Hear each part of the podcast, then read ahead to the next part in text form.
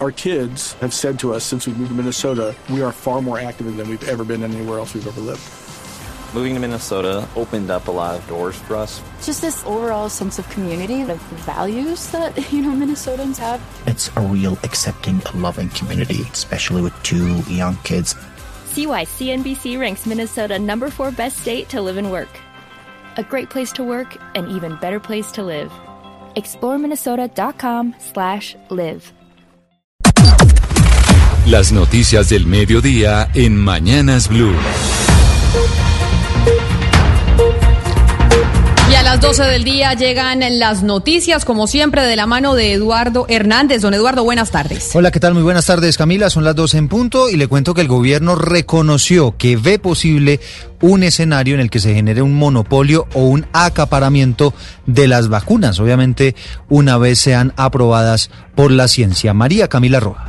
Buenas tardes. Este pronunciamiento de la Cancillería se dio en una comunicación enviada directamente a la Cámara de Representantes en respuesta a un cuestionario enviado por esta corporación. Fue respondiendo a la siguiente pregunta. ¿Hay riesgo real de que la vacuna pueda ser acaparada o se haga un monopolio? Y la Cancillería respondió lo siguiente.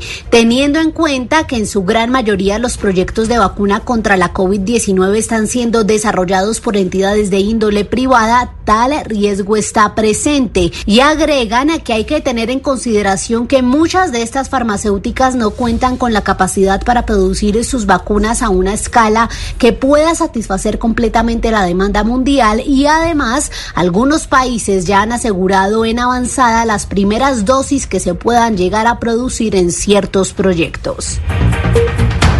Son las 12 del día, un minuto. Y el Ministerio de Trabajo acaba de entregar cifras muy preocupantes que demuestran el nivel de afectación que ha tenido el empleo en Colombia como consecuencia de la pandemia. Kenneth Torres.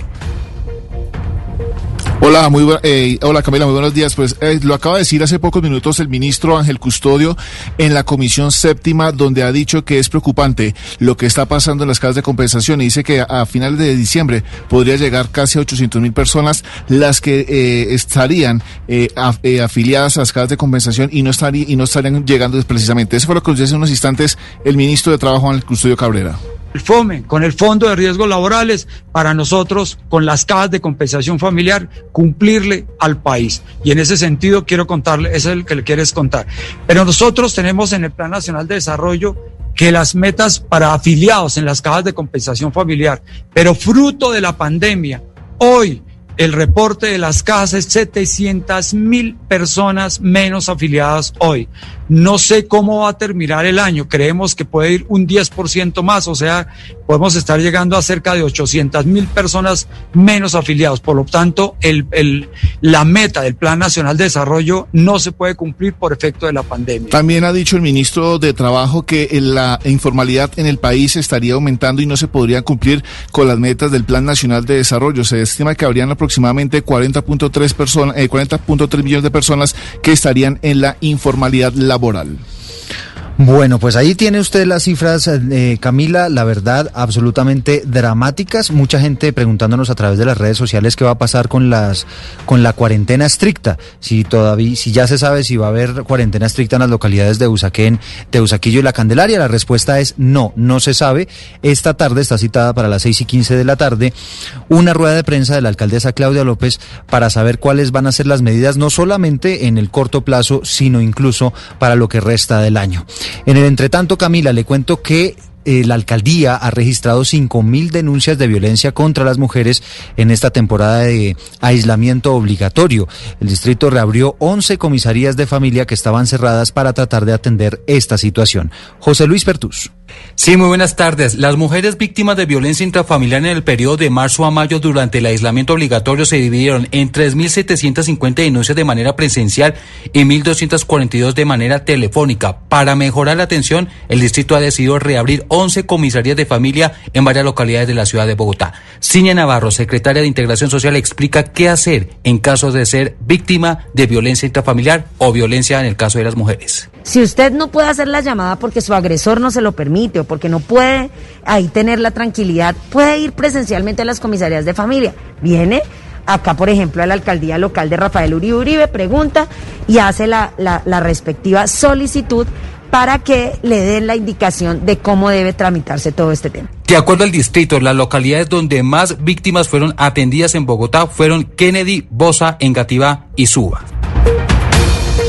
Gracias, José Luis. 12 del día, 5 minutos. Y seguimos con las noticias porque la aerolínea EasyFly confirmó que el 18 de agosto se habilitará el segundo destino en el marco del plan piloto para la reanudación de las operaciones aéreas en el país. Esta vez el vuelo va a salir hacia el departamento de Antioquia. La información la tiene Boris Tejada. La segunda ruta aérea que saldrá del Aeropuerto Internacional de Palo Negro de Lebrija, con rumbo a Río Negro, Antioquia, realizará su primer vuelo el próximo 18 de agosto, con una sola frecuencia diaria con despegue a las 8 y 40 de la mañana y regreso a Santander a la 1 de la tarde, en aviones ATR 42 con capacidad para 46 pasajeros. Luis Carlos Ayala, alcalde de Lebrija se dio paso a esa segunda ruta en el entendido de que fueron unos resultados muy, muy óptimos que se dieron con el primer plan piloto. Es importante recordar que en Santander ya está operando la ruta Lebrija-Cúcuta, la cual ha logrado movilizar más de 900 pasajeros en cerca de 50 vuelos hasta el momento. Ya que hablamos de movilidad, les cuento que los transportadores de carga están pidiendo que se suspenda de nuevo el cobro de peajes porque dicen que los costos operativos subieron y la carga que están transportando obviamente se redujo. Marcela Peña. Para la presidenta de Colfecar, Nidia Hernández, el sector de transporte de carga requiere nuevos alivios económicos que permitan recuperar los empleos que ya se perdieron.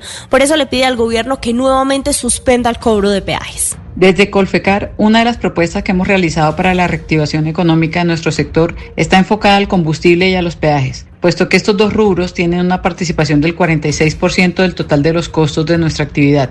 En su momento, el gobierno nacional justificó el regreso del cobro de peajes en el hecho de que ya se estaban desfinanciando entidades como el Invías y que se necesita mantener a punto las concesiones viales.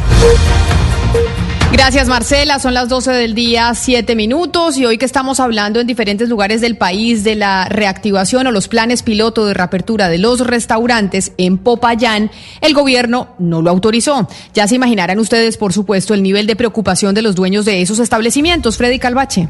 Jorge Cruz, representante de este gremio, dijo que son más de 50 los restaurantes que han tenido que cerrar sus puertas debido a la crisis generada por la pandemia.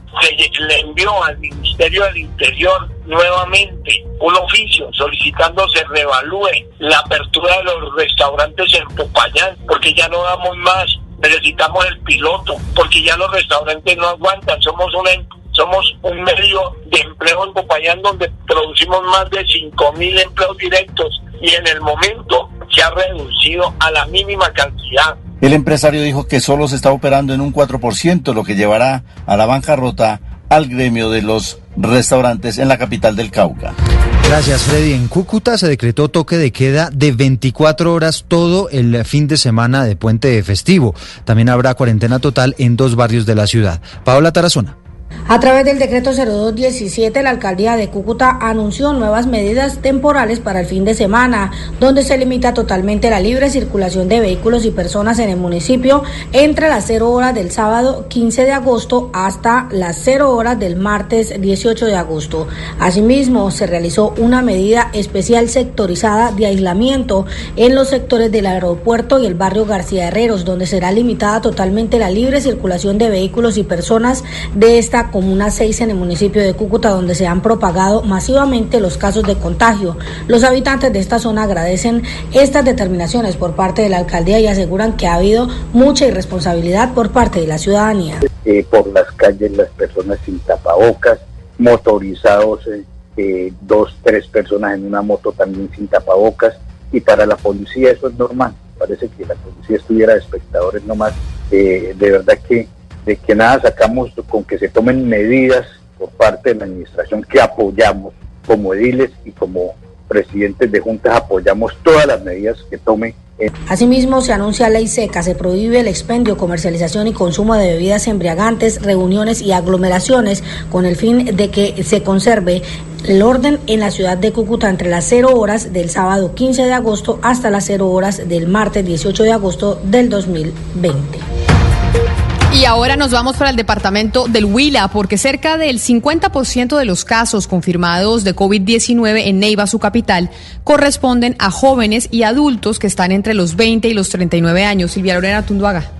En las últimas semanas, el aumento en el contagio de coronavirus en Neiva es significativo. Según la secretaria de Salud Municipal, Lina María Rivas, el mayor rango de personas contagiadas por el virus se registra en jóvenes entre los 20 y 29 años y adultos entre los 30 y 39 años, con 395 casos positivos, hecho que preocupa ya que muchos de ellos conviven con adultos mayores. En Neiva particularmente tenemos una incidencia grandísima de jóvenes. Lamentablemente, aun cuando ellos no desarrollan síntomas importantes, si viven en núcleos y en entornos familiares con papás hipertensos, con abuelitas mayores de 70 años, lo cual constituye pues como una fuente de cadena importante para la transmisión. A la fecha en el Huila de los 2038 casos confirmados, 1099 corresponden a Neiva. 12 del día, 11 minutos. Y escucha esta historia, Camila. Imagínese que capturaron a tres jovencitas, una menor de edad y otras dos de 23 y 33 años, que a principios de este año en Tunja sedujeron y drogaron a un policía para robarlo en un sitio de rumba. A las jóvenes se les fue la mano en la dosis y este patrullero terminó perdiendo la vida. Detalles, Damián Landines. Sí, señor Eduardo y Camila, muy buenas tardes. Todo comenzó el pasado 11 de enero cuando fue hallado el cuerpo sin vida del patrullero Fabio Andrés Malaver, de 31 años. Específicamente su cadáver estaba en un aparta hotel en Cómbita, Boyacá. Allí inició la investigación de la policía para tratar de esclarecer qué era lo que había ocurrido y se dieron cuenta que dos mujeres extranjeras, específicamente venezolanas, y una colombiana estaban detrás de una red de mujeres que droga a los hombres solamente para robarlos. Hablamos con la coronel María Emma Caro, ella es la comandante de la policía en Tunja, y nos contó que las parejas sentimentales de esas delincuentes sabían de las fechorías de eh, estas personas. Estas mujeres eh, son eh, dos eh, extranjeras y una colombiana. Ellas con hogares, pues, o relaciones de pareja, pues, como organizadas, y también se evidenció que ellas sus parejas sabían que ellas los fines de semana se ausentaban, se reunían y que iban a cometer como estas actividades Las mujeres de 17, 23 y 33 años fueron identificadas como Valentina, Camila y Antonella. Ahora tendrán que responder ante la justicia por la muerte de este uniformado. Y a las 12 del día, 12 minutos, ¿se acuerdan ustedes del concejal que no posesionaron en el consejo de Tocancipá porque no tenía la libreta militar? Acuérdense de esa historia, pues hay noticia y la tiene hasta ahora sobre ese caso David Ferro. David. Hola, ¿qué tal? Muy buenas tardes. En el mes de enero, aquí en Mañanas Blue, cuando Colombia está al aire, dimos a conocer el caso del concejal Yulder Virviescas, a quien el presidente ad hoc del Consejo, Ferney Jiménez, le negó la posesión. Siete días después, el concejal se logró posesionar, sin embargo, fue demandado ante el Tribunal de Cundinamarca por pérdida de investidura por el exconcejal Abel Carreño, quien sería el concejal que ocuparía su curul, y el veedor del municipio, Diego Medina Dulcey. Pues siete meses después salió el fallo del Tribunal de Cundinamarca a favor del concejal Yulder Virviescas. Lo que estaban haciendo conmigo era injusto, ¿no? Porque no me han dado posesionarse por el tema de la libreta militar cuando no la necesitaba y después decidieron pues demandarme para por pérdida de investidura que por supuestamente por tiempo. Les salió realmente como como ellos pensaban porque pensaban sacarme pues para meter a otra persona ahí una persona que, que iba a ser el títere de ellos. Espero que en adelante todas las cosas me salgan para bien y poder servir al municipio de Tocantipá. Recordemos que el concejal Yulder Virviescas fue elegido por el municipio con 270 votos. La noticia internacional. Y la noticia internacional llega desde los Estados Unidos porque Washington acaba de suspender los vuelos charter entre los Estados Unidos y Cuba. Así lo dijo hoy el secretario de Estado Mike Pompeo, quien le ha pedido al Departamento de Transporte que suspenda los vuelos charter privados entre Estados Unidos y Cuba. Hay que decir que lo que dijo Pompeo es que el régimen de Castro utiliza fondos de viajes y turismo para financiar sus abusos e interferencias en Venezuela. La noticia deportiva. La noticia deportiva llega desde Luque, en Paraguay, sede de la Confederación Suramericana de Fútbol. Se ha reunido el Consejo Directivo y ha tomado dos importantes decisiones. La primera de ellas es que todos los clubes que participan en sus torneos internacionales, o sea, Copa Libertadores y Copa Suramericana, podrán inscribir 40 jugadores y no 30 como inicialmente se estableció. Y con respecto a la Copa América del año 2021, que comenzará en Buenos Aires el 11 de junio y finalizará en Barranquilla el 10 de julio, las elecciones van a tener mayor descanso, sobre todo antes de iniciar los cuartos cuartos de final donde podrán estar las elecciones descansando de cuatro a cinco días.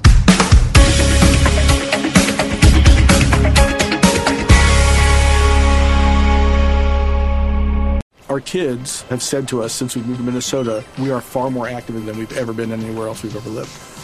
Moving to Minnesota opened up a lot of doors for us. Just this overall sense of community, of values that, you know, Minnesotans have. It's a real accepting, loving community, especially with two young kids. See why CNBC ranks Minnesota number four best state to live and work. A great place to work, an even better place to live. ExploreMinnesota.com slash live.